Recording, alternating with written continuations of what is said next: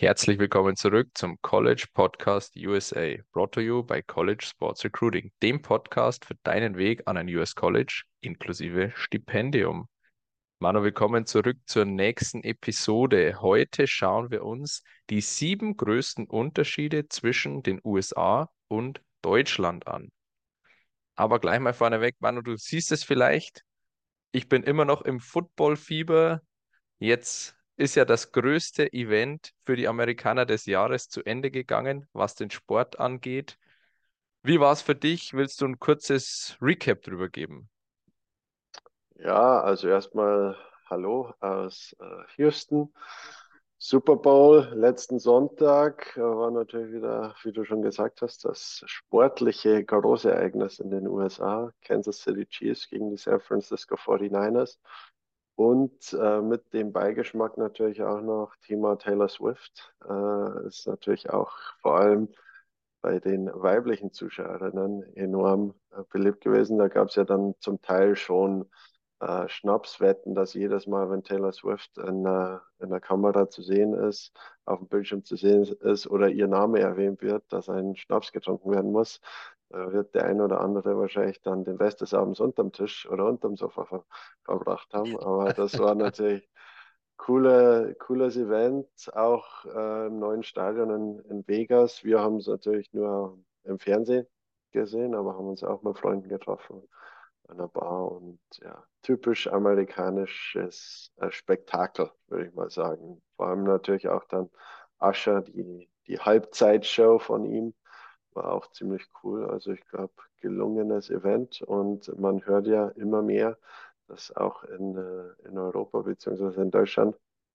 die Fans bis spät in die Nacht, beziehungsweise dadurch, dass jetzt Overtime auch noch war, bis eigentlich früh in den Morgen hinein aufgeblieben sind, um das, das Spektakel zu verfolgen. Also man hat wieder viel für sein Geld bekommen. So ist es. Wird in Deutschland oder die, die Football-Community ist in Deutschland ziemlich groß, vor allem auch durch Patrick Isume und sein Team, die das ja groß aufgezogen haben, ähm, eine tolle Show immer geliefert haben, bevor sie abgeworben wurden jetzt. Und die Fans in Deutschland sind da und ich habe auch von ganz, ganz vielen gehört, auch Leute, die nichts mit dem Football eigentlich am Hut haben, dass das für sie ein Ding ist, dass die sich das einfach anschauen, live. Also die bleiben da wirklich bis in die Puppen auf und ja, feiern das mit Hot Wings, Chicken Wings, Burgern, viel Bier, Alkohol immer dabei. Also schöne Sache. Und ja, wie du sagst, dauert natürlich dann extrem lange, vor allem wenn es in die Overtime geht. Aber die Leute finden es gut, die Leute feiern es und da sieht man, dass dieses Event auch schon von den USA wirklich nach Europa geschwappt ist. Manu, letzter Punkt von mir dazu. Stimmt es, dass Taylor Swift ein Bier geäxt hat? Da, da bist du vielleicht besser informiert als ich. Weiß ich nicht. Verfolge ich auch nicht. Also ich schaue mir den Super Bowl wegen dem Football an und nicht, äh, wer da eventuell als Zuschauer dabei ist. Kann ich dir leider nicht sagen. Habe ich keine näheren Informationen. Äh, aber ja, ich glaube, vorstellen könnte ich es mir vor allem, weil die Kansas City Chiefs ja gewonnen haben und ihr Freund da äh, mit von der Partie war. Von daher würde es mich nicht überraschen. Okay, dann muss ich da andere Quellen bemühen, wenn du mich hier wieder enttäuscht.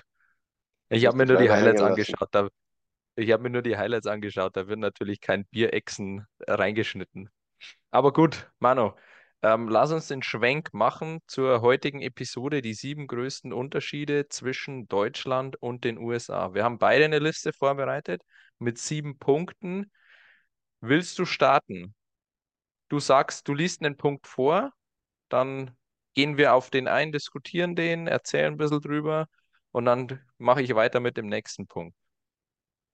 Gut, also mein erster Punkt, äh, dadurch, dass ich jetzt schon eine Zeit lang hier bin, ist ganz klar die, die Mentalität äh, der Amerikaner, beziehungsweise eben auch die Offenheit der Amerikaner im allgemeinen Tagesleben hier in den USA gegenüber den der deutschen Bevölkerung, wo wir doch eher verschlossener sind und, und zurückhaltend. Die Amerikaner sind da um, vor allem in den Südstaaten um einiges offener, äh, nahbarer, würde ich jetzt sogar sagen. Und, und es ist auch ganz normal, dass man jemanden fragt, wie es einem geht, also how are you, ohne auch wirklich äh, die Person zu kennen oder wenn man sich einfach beim Spazierengehen begegnet, äh, zu grüßen, wo, wo man ja in Deutschland eigentlich schon fast blöd angeguckt wird, wenn man das macht äh, oder, oder erschrocken angeguckt wird. Äh, von daher glaube ich, die, die allgemeine Mentalität, Offenheit der, der Amerikaner und, und die, die ja, Lebensweise schon ein großer Unterschied zu Deutschland.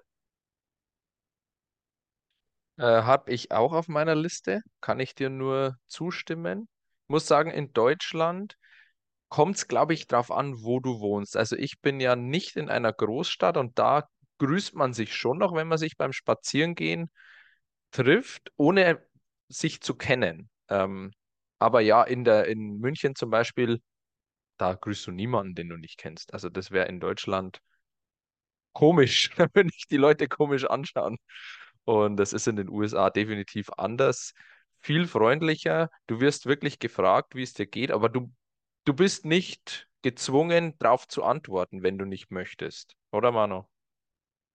Ja, definitiv. Aber dann wird man eher blöd angeguckt, wenn man gar nichts sagt. Äh, wenn jemand zu dir sagt, hey, how are you? Oder irgendwie sowas, dann äh, sollte man das auch zumindest äh, förmlich erwidern, äh, selbst wenn es jetzt nicht gleich ein großes Gespräch sein muss, aber zumindest aus, aus Politeness, der Freundlichkeit habe, ähm, zumindest irgendwas erwidern. Das schon. Aber ja, Genau, da, da habe ich mich jetzt wahrscheinlich falsch ausgedrückt. Ähm, natürlich nicht gleich die Lebensgeschichte erzählen oder sagen, ah, mir geht's gut und jetzt war das los, das los, sondern es reicht dann einfach auch zu sagen, I'm good, thanks. Irgendwie sowas. Aber ja, definitiv. Es, äh, es würde zumindest mal eine Konversation gestartet werden von der anderen Seite. Und man kann dann sagen, will man drauf eingehen oder will man nicht drauf eingehen. Richtig, ja. Richtig.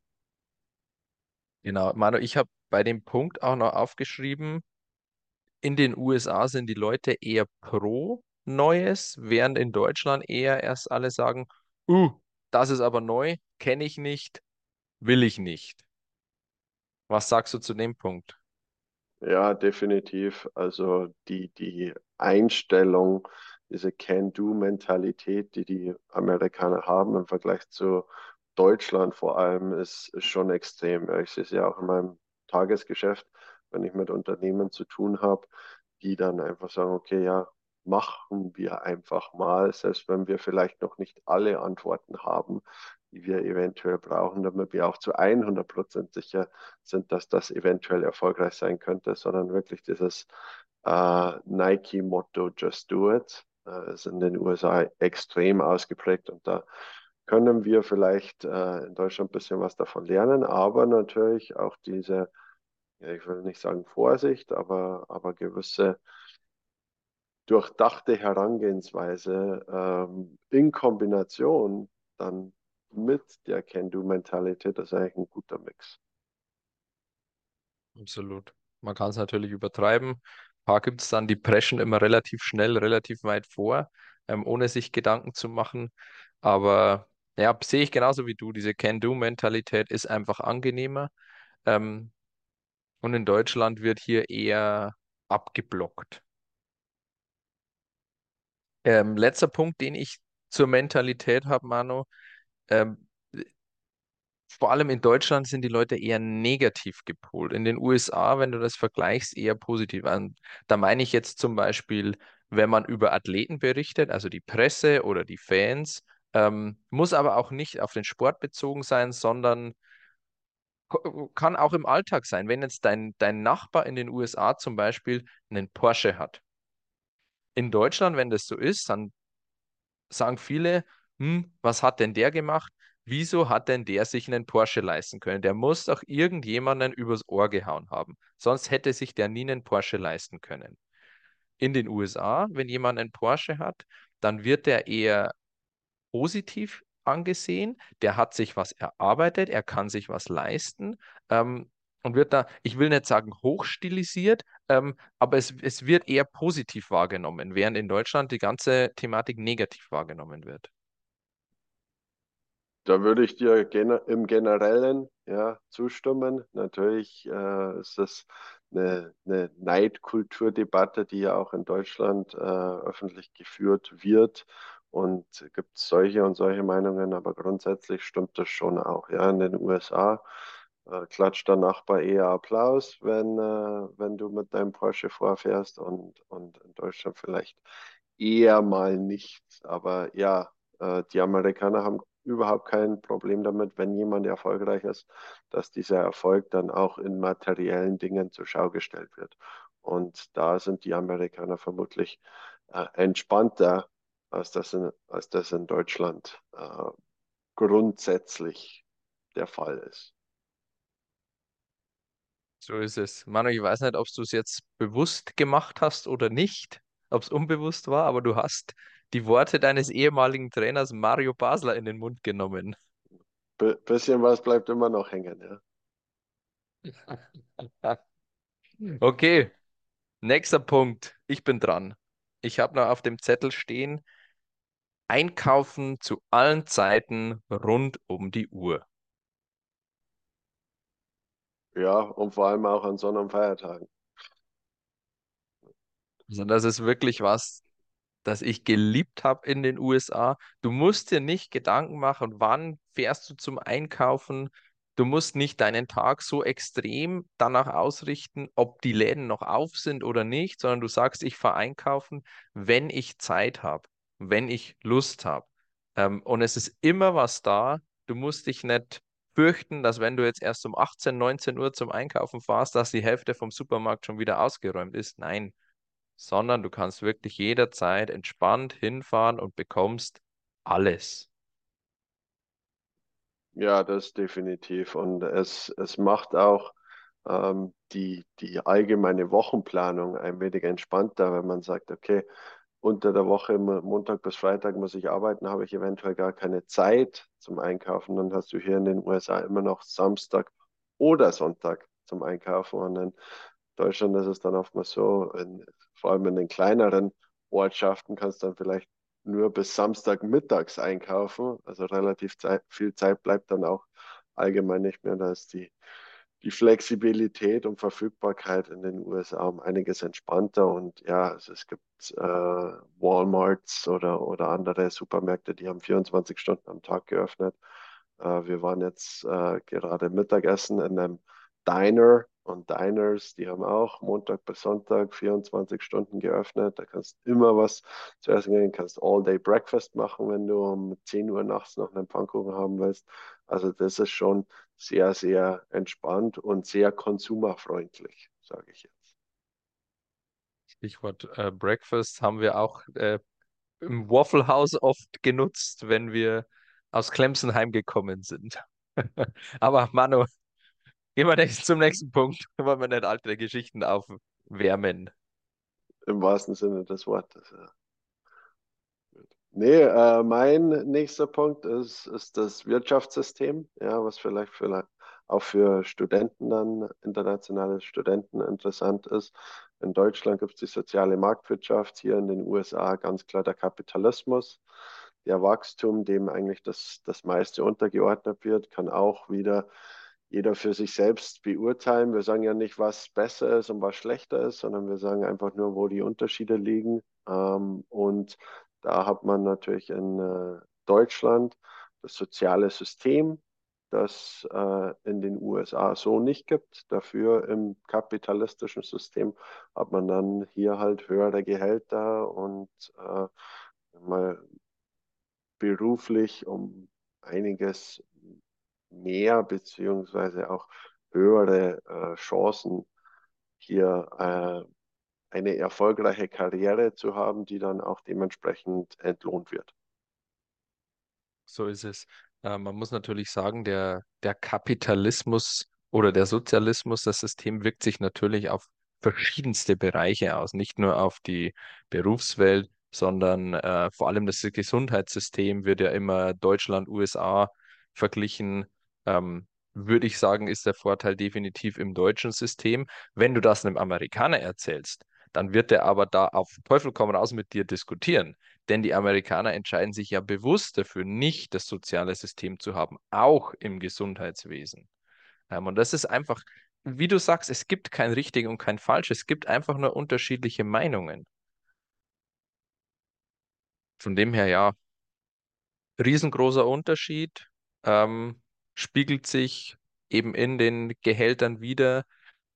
Ich habe aber auch kennengelernt, dass du in den USA meiner Meinung nach bessere Möglichkeiten hast. Selbst wenn du jetzt mit wenig kommst oder, oder ich sag mal, nicht die beste Ausbildung hast, dir stehen trotzdem alle Türen offen. Natürlich kannst du nicht alles erreichen. Es gibt da auch gewisse Sachen, die nur mit Vitamin B klappen. Da gibt es keine Unterschiede.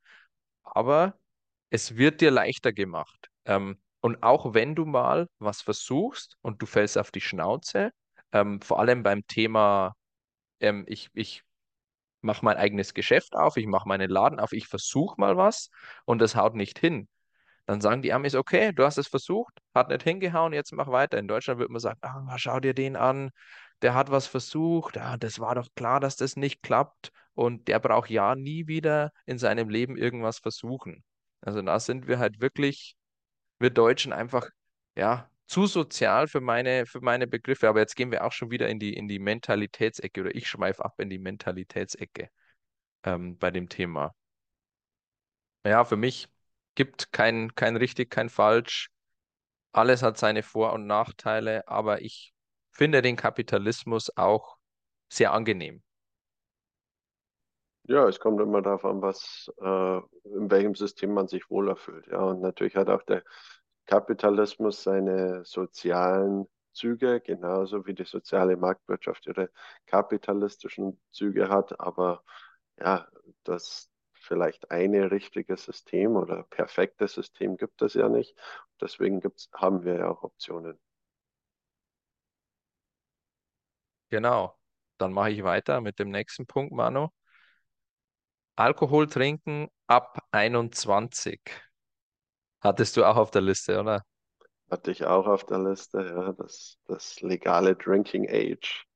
Äh, 21, ja, das äh, doch ein großer Unterschied zu dem, was wir aus Deutschland gewohnt sind, sage ich jetzt mal. Ja. Ja, bei uns ist das ganz normal, dass du mit 16 Bier trinken darfst und teilweise ja in der Familie schon etwas früher mal mit geringen Mengen in Berührung kommst. Ähm, gibt es für mich auch kein richtig und kein falsch. Die Amerikaner, als ich ihnen erzählt habe, ja, wir dürfen mit 16 legal Bier trinken und mit 18 alles, dann haben sie dich, äh, haben die sich alle an den Kopf gefasst und gesagt, das gibt's doch nicht. Ähm, und vor allem auch, wenn du da weitergehst und sagst, ja, wir dürfen auch überall Bier trinken. Also wir müssen nicht im Haus sein oder irgendwo in der Bar, sondern man darf auf der Straße Bier trinken. Und die malen sich dann immer alle das Schlimmste aus und ähm, alle verfallen dem Alkohol und überall liegen Bierflaschen rum und lauter so Sachen. Aber wie wir wissen, Mann, das ist ja nicht der Fall. Ähm, was ich aber auch kennengelernt habe, ist, dass die Amerikaner dann, die sind ja noch nicht 21, wenn sie aufs College gehen, die werden ja dann erst 21. Ähm, und die probieren dann natürlich das Feiern, den Alkoholkonsum in übermäßigem Maße aus, ohne, sag mal, die, die, die Eltern oder vielleicht irgendwelche Freunde, Verwandte ähm, in der Nähe zu haben. Und das eskaliert dann einfach mal schneller, als es zumindest bei mir in meiner Jugend in Deutschland der Fall. Also ich, als ich rüber bin, hatte ich meine Erfahrungen mit Alkohol schon gemacht. Ähm, und bin ja nicht ein einziges Mal eskaliert. Und andere gab es halt bei uns, die sind jedes Wochenende eskaliert, bis sie irgendwann gecheckt haben, oh, vielleicht sollte ich nach dem fünften Bier mal aufhören. Hast du ähnliche Erfahrungen gemacht? Ja, gut, bei, bei mir war es ja dann doch nochmal um einiges anders, ja, weil aufgrund der, der Fußballerkarriere sowieso Alkohol äh, eher Tabuthema war von Anfang an. Im Freundeskreis hat man das natürlich schon gesehen. Aber ja, dann am College, äh, vor, vor allem diejenigen, die dann wirklich als Freshman gekommen sind, die haben sich da schon schön ein äh, am, am Campus aufgelegt, sage ich jetzt mal. Und äh, da sieht man dann schon den, den Unterschied, ja, wenn man, ob man weiß, wie man mit dem Alkoholkonsum umgehen kann, beziehungsweise wenn es komplett eskaliert, äh, ohne dass man zuvor Erfahrungen gemacht hat und, und die ersten Erfahrungen dann, dann auch erst macht, wenn man am College ist.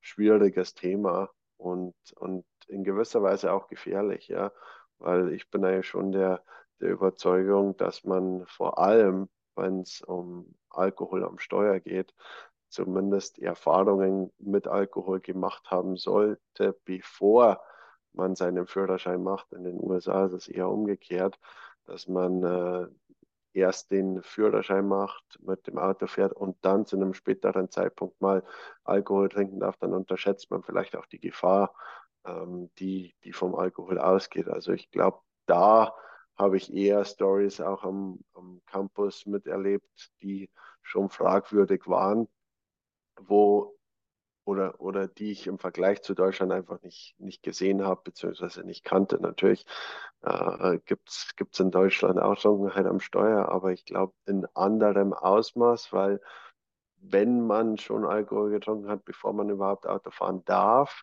weiß man vielleicht auch besser, wie man das einzuschätzen hat, ja, ob man jetzt wirklich noch fahren sollte oder nicht. Und da hilft es schon, wenn man, glaube ich, zumindest vor dem Autofahren schon mal oder vor dem Alter des Führerscheins, um Autofahren zu dürfen, äh, mal das eine oder andere Bier vielleicht auch zu viel getrunken hat, damit man auch wirklich weiß, was für Auswirkungen das hat. Das ist eigentlich so die, die größte Gefahr meines, meines Erachtens. Genau. Willst du mit dem nächsten Punkt weitermachen, Manu? Nächster Punkt auf meiner Liste ist, sind die Maßeinheiten. Ja, das auch immer unterschätzt wird. Zum einen äh, natürlich die, die Kilometer, Meilen, äh, Conversion, aber dann auch Gewicht, Kilogramm zu, zu Pounds und, und äh, andere Längenmaße, Geschwindigkeiten, dass man alles irgendwie umrechnen muss und die USA immer, oder Temperatureinheiten auch nicht zu vergessen, Fahrenheit und, und Celsius, das sind alles extreme Unterschiede, an die ich mich jetzt auch nach zwölf Jahren immer noch nicht zu 100 Prozent gewohnt habe, wenn ich jetzt hier die, die Milliliter oder Liter in Ounces umrechnen müsste, beziehungsweise zu wissen, wie viele Inches jetzt äh, Zentimeter und Meter sind. Also da tue ich mich immer noch sehr, sehr schwer und wird wahrscheinlich auch auf Dauer nicht besser werden, da ich immer noch äh, für mich selbst in, in, uh, im metrischen System denke und, und sage, okay, was, wie viel Grad Celsius, beziehungsweise wie, wie ist die Maßeinheit, wie viel Gramm, Kilogramm. Und äh, da ist es natürlich ein, ein, großer Unterschied zwischen den USA und Deutschland, wo man sich wahrscheinlich auch nie daran zu 100 Prozent gewöhnen wird, beziehungsweise kann. Und umgekehrt natürlich genauso, wenn die Amerikaner nach Deutschland kommen. Ja, richtig. Riesengroßer Punkt, riesengroßes Thema. Ähm, ich habe eine ganz klare Meinung dazu. Das metrische System ist besser, aber die Amerikaner haben, ähm, benutzen halt ihr System, ähm, andere Maßeinheiten, auch kulturell gewachsen und zeigen keine Bemühungen, aufs metrische System umzustellen, wenn ich mich irre.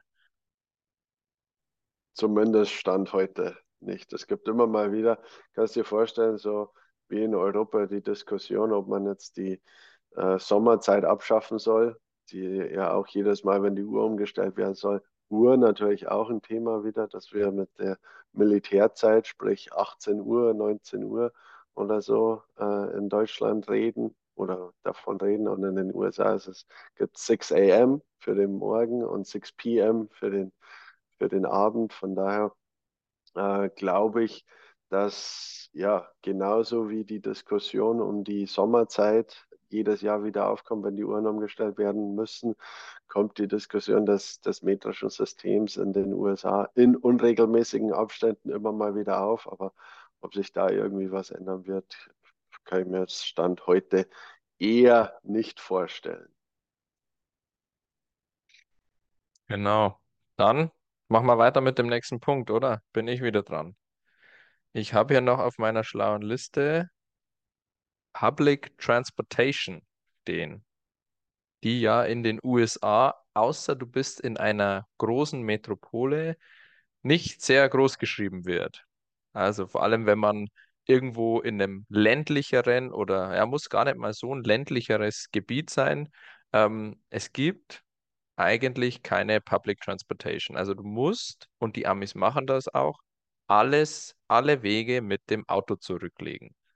Ähm, und da könnte man sogar jetzt noch weitergehen. Es gibt teilweise Amis, die legen sehr kurze Wege mit dem Auto zurück, die man ähm, in Deutschland, Europa gerne mal zu Fuß geht. Aber ist halt so. Ja, ich glaube aber, das ist allgemein mehr der, der Geografie auch geschuldet. Ja, da kannst du vielleicht noch das, das Bahnsystem mit einbeziehen, ähm, aber da, dadurch, dass in den USA viel größere Distanzen zurückgelegt werden müssen, wenn alleine der Bundesstaat Texas größer ist als, als ganz Deutschland, äh, ist es natürlich schwierig, da ein koordiniertes ÖPNV-System ja, auf die Beine zu stellen. Aber ja, wie du schon sagst, die meisten Amerikaner, die lieben natürlich auch ihre Autos. Und da ist dann auch der Bedarf, vor allem in den dünn besiedelten Regionen, nicht so gegeben, dass man sagt, okay, da müsste jetzt auch noch ein Bus fahren. In den Großstädten, egal wo das ist, gibt es natürlich auch verschiedene Optionen. Ähnlich wie jetzt in einer, in einer deutschen Großstadt, bist auch leichter angebunden dann. Aber dennoch, die Amerikaner sind schon eine autofahrende Gesellschaft. Und ja, ich glaube, das hat viel mit der, mit der Geografie und mit den Distanzen zu tun, die einfach zurückgelegt werden müssen. Und natürlich auch der, der in gewisser Weise Unabhängigkeit, wobei man natürlich auch mittlerweile sagen muss, die, die ländliche Anbindung des ÖPNV in Deutschland ist ja auch nicht mehr die, die es vielleicht mal war.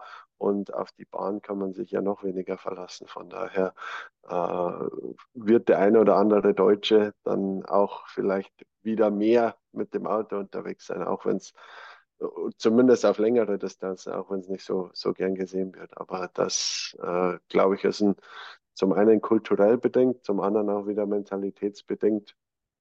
Aber es ist definitiv ein Unterschied zwischen Deutschland und den USA, gebe ich dir recht. Naja, völlig richtig. Also die Anbindung, ich sag mal, die Anbindung mit der Bahn vor allem ist in Deutschland sicherlich besser. Ob das dann eine gute Anbindung ist oder nicht in den ländlichen Gebieten, ich glaube, da müssen wir auch nicht drüber streiten. Ähm, aber Oder jetzt vor allem noch zu zuverlässig. äh, ja, das, Zuverlässig ist noch was anderes. in 2024 sagt, glaube ich, keiner in Deutschland, dass die Bahn zuverlässig ist. Aber günstig mittlerweile durchs Deutschland-Ticket. Immerhin. Ist zwar Jetzt muss günstig, ich zu aber sie dem fährt Punkt, nicht. ja, genau. Jetzt muss ich zu dem Punkt noch was Positives für die USA sagen. Ähm, sofern man Flüge als Public Transportation ansehen kann.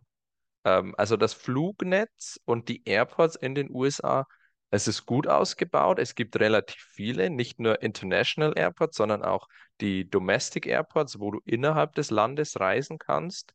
Ähm, und das, Manu, relativ preisgünstig.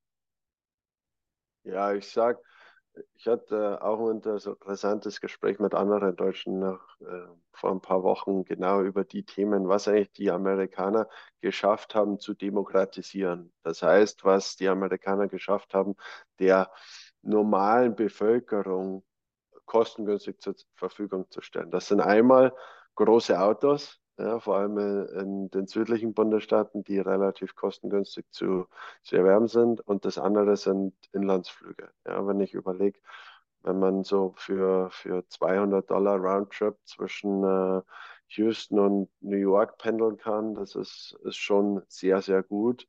Und äh, die, die Inlandsflüge, ich meine, zwischen Houston und Dallas kannst du fast stündlich fliegen, wie in, äh, wie in Stundentakt bei der Bahn, wenn er dann funktioniert.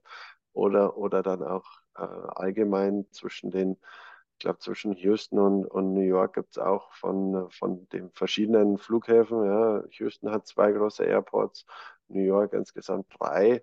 Äh, und da kannst du eigentlich auch fast stündlich hin und her fliegen. Das ist schon, schon erstaunlich und die Flüge sind immer voll, ja, weil es eben auch zum einen der Bedarf da ist, zum anderen aber auch wirklich, wie du gesagt hast, äh, kostengünstig oder, sage ich mal, jetzt für einen überschaubaren Preis zu haben ist. Ja. Und wenn ich das mit Inlandsflügen jetzt in, in Deutschland, wenn ich da mal äh, von, von München nach Berlin oder so fliegen sollte, da hat man schon im Schnitt mehr, was natürlich vielleicht auch dem, dem Monopol der Lufthansa geschuldet ist. Und hier in den USA hast du natürlich mehrere Airlines, die konkurrieren. Aber das System, das Flugsystem ist, ist schon enorm gut ausgebaut, was wahrscheinlich auch einer der Hauptgründe ist, warum das Bahnnetz dann in den USA nicht so genutzt wird wie jetzt vergleichsweise in Deutschland. So ist es.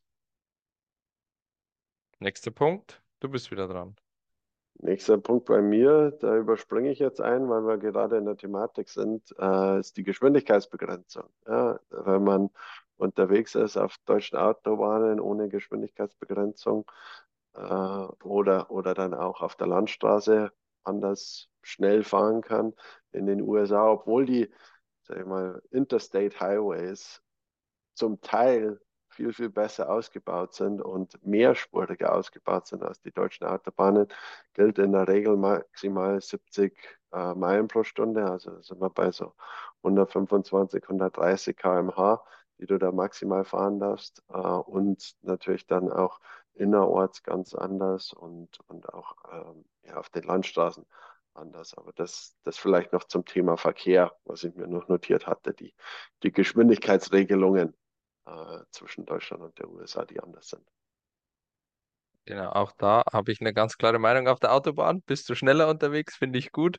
Wobei man sagen muss, der Großteil der Autobahnen in Deutschland, die sind ja auch geschwindigkeitsbegrenzt. Das heißt, du kannst nicht einfach nur den Fuß aufs, aufs Gas stellen, Pedal to the Metal und ab geht's, sondern fährst ja auch deine 130, 120, teilweise dann 100. Ähm, ja, aber ist es dir, Manu, oder kommt es dir in den USA so vor, als, ähm, als wirst du gezwungen, hier extra langsam zu fahren auf den Highways? Die sind ja doch relativ groß, relativ breit. Ich hatte das Gefühl nicht, als ich drüben war, obwohl ich mir schon gedacht habe, in Deutschland könnte ich jetzt hier schneller fahren. Also ich würde nicht sagen gezwungen, aber natürlich, äh, was man nicht vergessen darf, wenn man erwischt wird, selbst wenn es nur fünf Meilen pro Stunde äh, zu schnell ist, zahlt man vermutlich das drei- bis vierfache an Strafen, die in Deutschland fällig werden. Also das darf man eben auch nicht unterschätzen. Ähm, natürlich ist es schon auch so, wenn jetzt 70 angeschrieben ist und du, du fährst einfach mit dem Flow hier in den USA, was ich, was ich natürlich auch mache. Und dann bist du halt auch mal mit 75 oder 80 Meilen unterwegs, äh, wird man jetzt auch nicht unbedingt gleich vom, von dem Kopf rausgezogen. Aber ähm, ich sage mal so, wenn ich zu schnell fahre, dann fahre ich lieber in Deutschland zu schnell als in den USA, aus rein finanzieller Sicht. Genau. Ich glaube, wir haben schon sieben Punkte, wenn ich richtig mitgezählt habe. Also insgesamt. Waren wir uns so Äh, einig? hast du noch irgendwas Nettes auf der Liste, das du noch loswerden willst, zusätzlich zu den sieben Dingern? Ja, also ich glaube, ich habe noch, noch zwei andere Punkte. Zum einen ist natürlich bei mir beruflicher Natur äh, das Rechtssystem ein anderes wie in Deutschland. Äh, in Deutschland hast du, oder das deutsche Recht ist basierend auf dem äh, französischen Code Civil beziehungsweise dem napoleonischen Co Code, äh, der einfach viel durchparagraphiert mit, mit Gesetzesbüchern gearbeitet wird. Und hier in den USA ist das Rechtssystem basierend auf dem britischen Common Law. Das heißt, viel Präzedenzfallbindung, solche Themen. Ähm, und das andere, was ich noch habe, war, war so die, die Kreditkartennutzung und die, die Möglichkeit zu allgemeinen Finanzierungen und auch die Kreditfreundlichkeit der amerikanischen Konsumenten, die auch sehr, sehr gerne mal Schulden aufnehmen, die sich eventuell ein Deutscher so gar nicht trauen würde, überhaupt daran zu denken, für jetzt neue Schuhe vielleicht, dass die über zwölf Monate abbezahlt werden sollen mit einer Kreditkarte oder einem Fernseher oder so. Ich weiß, das ändert sich in Deutschland mittlerweile auch, aber die, die Kreditkartenbranche ist in den USA um einiges aktiver als in Deutschland, das muss man schon sagen. Genau. Dann lese ich meine restlichen auch noch vor. Ich habe jetzt hier noch stehen, du kannst in manchen Bundesstaaten bei rechts rot ab, äh, bei rot rechts abbiegen, so muss ich sagen. Das ist schon ein Riesenunterschied. Ähm, du zahlst die Hotelzimmer in den USA pro Zimmer, während du die in Deutschland pro Person bezahlst. Ist auch ein Riesenunterschied. Ähm, und generell die Größe von allem in den USA. Also wenn ich irgendwas vergleiche in den USA, ist alles größer. Ob es jetzt die, die Highways sind, die Hochhäuser sind, die Burger sind, völlig egal. Die USA ist schon das Land der, der Maximale. Ja, definitiv. Und auch wenn du dir einen Softdrink bestellst, das ist, äh, da ist bei 0,5 Liter ist da nicht Ende Gelände, sondern da geht's, oder wenn du ins Kino mit einem Popcornbecher gehst, Popcorn-Eimer muss ich schon fast sagen, da, da merkt man dann schon noch äh, den, den Unterschied. Und natürlich auch, was ich dazu sagen muss, äh, sprich Wohnraum, ja, außer du bist jetzt irgendein Studio-Apartment in New York, so hier in, in Texas, die Häuser sind im Schnitt schon äh, um einiges größer. Und wenn du dann den, den Preis eins zu eins jetzt nach Deutschland umrechnest, da kriegst du natürlich schon mehr für dein Geld hier in den USA. Aber klar, die Bausubstanz ist eine andere. Hier wird nicht unbedingt, vor allem in den Südstaaten, mit, mit Ziegelsteinen gebaut, sondern das ist eine Holzbauweise. Aber ja, zu, zurück zum Thema, eben zu sagen, okay, was haben die Amerikaner demokratisiert? Was, was ist einem Durchschnittsamerikaner, was können sich die leisten? Da, da gehört einfach das, das Eigenheim auch dazu, was vielleicht auch in, in Ballungsräumen erschwinglicher ist hier in den USA als in einem Ballungsraum in Deutschland mittlerweile. Gut, ich denke, Mana, wir haben gute Unterschiede herausgestellt. Ähm, wenn ihr andere Unterschiede noch habt, schreibt es uns gerne unten in die Kommentare. Nehmen wir mit auf. Und ansonsten www.collegesportsrecruiting.com. Mano, vielen Dank, viele Grüße nach Houston. Bis zur nächsten Episode. Liebe Grüße zurück.